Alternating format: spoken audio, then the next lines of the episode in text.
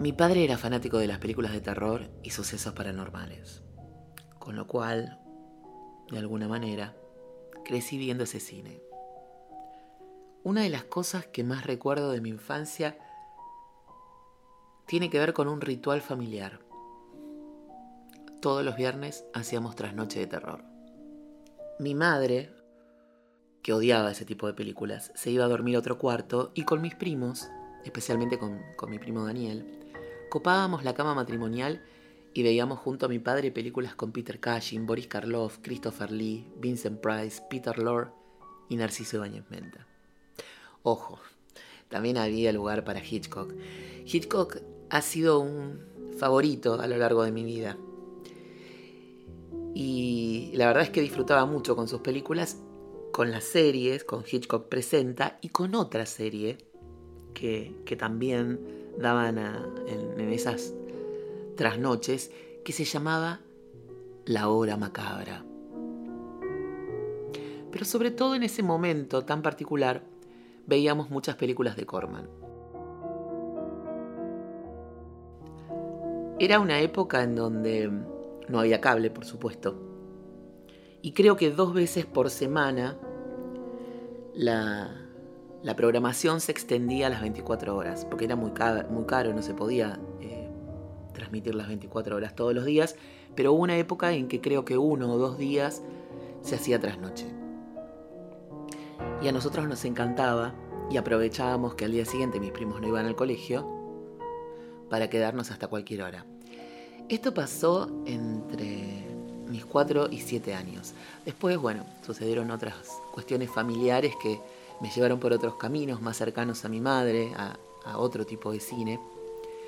Pero aún así siempre intenté ver los clásicos de terror que, dicho sea de paso, me dejaron bastantes fobias. Una de ellas, por ejemplo, es, en casa no hay objetos cortantes, de ningún tipo. Los cuchillos no tienen filo, las tijeras tampoco, no hay cúter, y cada vez que tengo que cortar un pedazo de carne para darle a los gatos, es una odisea. Esta fobia se la debo a una escena del pulpo negro con Narciso Ibáñez Menta. Hay un hombre parado tratando de abrir una caja fuerte. Está solo en la habitación. Y cuando la está abriendo y va a sacar el dinero o lo que estaba buscando, aparece alguien con un cuchillo y le dibuja todo el cuello con ese filo y empieza a brotar sangre. Y más sangre, y más sangre. Y más sangre.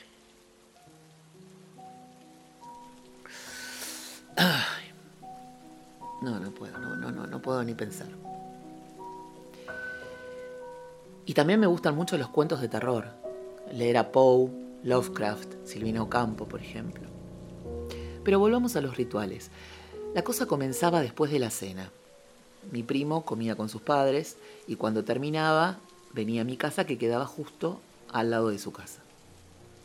Entonces mi papá agarraba las llaves del auto, nos metía todos adentro y nos íbamos a dar una vuelta por el puerto de Olivos. Yo viví toda mi vida en zona norte, en Olivos. Para los que mm, son de otro país y no saben qué es zona norte, es un lugar residencial, muy residencial, con casas muy grandes, básicamente, y muy cercano a la quinta donde vive el presidente de la nación. Nosotros acá tenemos un puerto, el puerto de Olivos. Pero mm, en ese momento el puerto era un lugar totalmente desolado. No tiene nada que ver con lo que es hoy en día, que está urbanizado, lleno de lugares para ir a comer, todo lindo, arreglado, lleno de árboles y plantas. En ese momento no era así. Estaba todo destartalado, desmantelado. Y había cosas que en la mente de una criatura de cuatro años generaban un fuerte impacto. Porque si yo tuviera que, que describir ese lugar ahora, tal como quedó grabado en mi memoria, ¿Qué puedo decirles?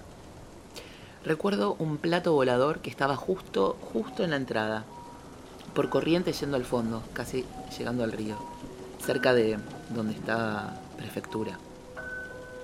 Desde luego no era un plato volador, nada que ver, pero en mi memoria, en mi imaginación, sí lo era. Y además recuerdo un montón de restos humanos, de gente muerta, qué sé yo. Vaya uno a saber de dónde sacaba esas cosas o qué habría visto en ese momento que me hizo pensar que allí había restos humanos, no, no, podría explicarlo. Tal vez los cuentos de mis padres, porque mientras íbamos en el auto, ellos charlaban de obras de terror y de cosas que escuchaban en la radio, de programas especiales o, o aquellas cosas que veían en la televisión en esa época o cuando ellos eran más jóvenes. Y hablaban de, de un hombre que emergía del agua de ese mismo puerto, porque allí se había filmado, en medio de la madrugada. Ese hombre era José María Langlais. Y también hablaban del fantasma de la ópera y del hombre que volvió de la muerte y todo eso. A mí me daba muchísimo terror y muchísima intriga y no había internet, entonces uno no podía buscar, ni googlear, ni mirar. Nos teníamos que conformar con lo que imaginábamos, con lo que ellos contaban y nosotros creíamos que había pasado, lo cual vuelve todo esto mucho más espeluznante. Y más miedo me daba ver esos lugares solitarios, rodeados de edificios grandes, pero silenciosos, la noche, los botes meciéndose en el agua, a veces de manera no tan mansa, la luna reflejada en el río, los días de lluvia, los días ventosos, mi mamá tenía pánico al viento, pánico al viento y pánico a las tormentas y tengo el recuerdo de, que en esas noches tremendas donde todo era agitación y, ruido y, y, estallido en el cielo, mi madre tapaba con, trapos blancos, con sábanas blancas, todos los espejos de la casa. Algunos los cerraba, pero también los tapaba. Por los rayos, decía. cada vez que, que aparecía un trueno, mi mamá decía, Ay, Santa, Santa Bárbara bendita, Santa Bárbara bendita. La verdad es que era un lugar deshabitado, sí, sí, y más a esa hora.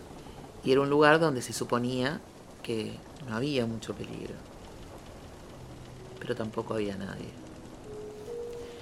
Y allí íbamos, hablando de cosas de terror, de muertos, con mucho miedo, o yo al menos, con mucho miedo. Íbamos a comprar chocolates para poder comer mientras veíamos nuestras películas de terror. Y siempre había una parada en el camino antes de volver a casa. Sobre Avenida del Libertador, Avenida del Libertador y Corrientes, había un negocio enorme, inmenso, misterioso. Me acuerdo perfectamente hasta el nombre porque yo estaba enamorada de ese lugar, muy enamorada de ese lugar. Era una casa de flores artificiales, de plantas artificiales, todas importadas, carísimas. Mi madre jamás pudo comprar algo de eso. Eran dos pisos altísimos con una vidriera de muchísimos metros de ancho y de alto, toda vidriada, y entre todas esas plantas había una banda de muñecos de tamaño natural. En la parte de arriba estaba la banda principal, todos los muñecos más importantes. El, muñeco principal era un chancho. Y abajo, en la, en la planta baja, estaban el resto de los muñecos rodeando las plantas. Todo esto a oscuras, ¿eh? con una mínima luz que se ponía alrededor de, a la altura del piso, muy chiquita, porque imagínense mantener todo ese, todo ese despliegue debía salir una fortuna. Y los muñecos estaban enchufados. En conjunto era algo aterrador, porque los muñecos se movían, bailaban, increíble. Yo era súper fan del muñeco principal, del chancho que baila. Así le decíamos, el chancho que baila. Y a veces mi papá no me podía llevar porque tenía que trabajar y entonces se ve que yo me ponía muy intensa y me tenía que llevar mi tío a ver al chancho que baila. Si el tiempo acompañaba, si no llovía y si no había algún impedimento climático o si yo no estaba enferma o si no hacía mucho frío porque me enfermaba bastante seguido de los bronquios, bajábamos del auto y entonces me dejaban acercarme hasta la vidriera para ver mejor a los muñecos. Yo apoyaba mis manos en los vidrios, en, los ventanales y, y miraba a los muñecos gigantes bailando. Y miren si habrá sido importante todo eso para mí, que me sigo acordando de cada detalle con muchísimo cariño y con, con mucho horror, porque eran realmente imponentes y escalofriantes. Una tienda en una avenida casi sin comercios, vacía, de noche, llena de animales bailando en la oscuridad. Casi nadie habla de esto. Los vecinos creo que ni lo recuerdan.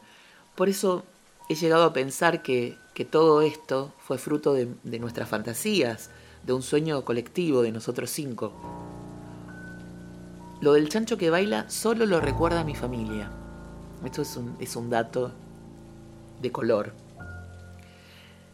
Porque en las mesas familiares, en los domingos, cada vez que alguien comenta algo acerca de nuestra infancia o de nuestra vida acá en zona norte, sale el tema del chancho que baila y de ese lugar y de cómo a mí me gustaba ir de noche. Porque nunca fui de día. Es curioso, pero nunca fui de día. Nunca vi ese lugar, esa tienda, esos muñecos a la luz del sol. Solo íbamos de noche, los viernes, antes de ver nuestras películas de terror. Muchos pensarán, cuatro años, de verdad, tus padres te dejaban ver películas de, terror a los cuatro años. Y sí, la verdad es que sí. Mi padre me explicaba que, que todo eso que veíamos en la pantalla no era más que una película, que todo era mentira y que en la realidad eso no pasaba, que, que nadie iba a sepultar vivo a nadie, que... Yo supuestamente lo entendía, pero muchas veces tenía miedo de quedarme dormida, de quedarme dormida y no despertar y que la gente me diera por muerta y terminar sepultada. Era, era un pensamiento bastante recurrente y bastante retorcido que es algo que me acompaña hasta el día de hoy. Incluso a veces me he hecho pis porque tenía miedo de ir al baño de noche o pedirle a mi madre o a mi padre que me acompañaran al baño porque la oscuridad y, y la inmensidad del lugar y el no saber qué me podía estar esperando del otro lado de la puerta. Por eso mis padres siempre me dejaban una luz prendida y esa luz prendida me acompaña hasta el día de hoy. En mi casa siempre hay una o dos luces prendidas. Con el tiempo esto lo puedo comparar con la primera vez que vi La Niebla de Carpenter, por ejemplo. Yo tenía mucha fiebre, volaba de fiebre, y volvía de una clase de guion. Yo nunca había visto la película y mi profesor me dijo, tenés que verla. puede ser que no la haya visto. Y esa noche, a pesar de, de la fiebre y de lo mal que me sentía, fui a alquilar el video y la puse. VHS. Yo quería estar en ese lugar, en el faro, cerca del mar, como esa locutora que contaba historias mientras una niebla hambrienta se echaba al lugar. Pero también me acuerdo que esa noche, la primera vez que vi la película de Carpenter, tuve que poner mantas para tapar la luz que se filtraba por debajo de la puerta. Y cuando terminó, me tuve que cubrir con las frazadas hasta la cabeza porque tenía miedo de que la niebla entrara.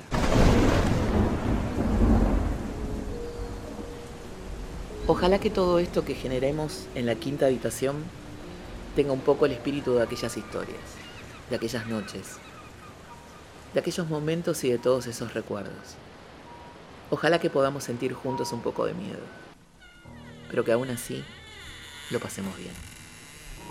Mi nombre es Susana. Bienvenidos. Esto es la quinta habitación.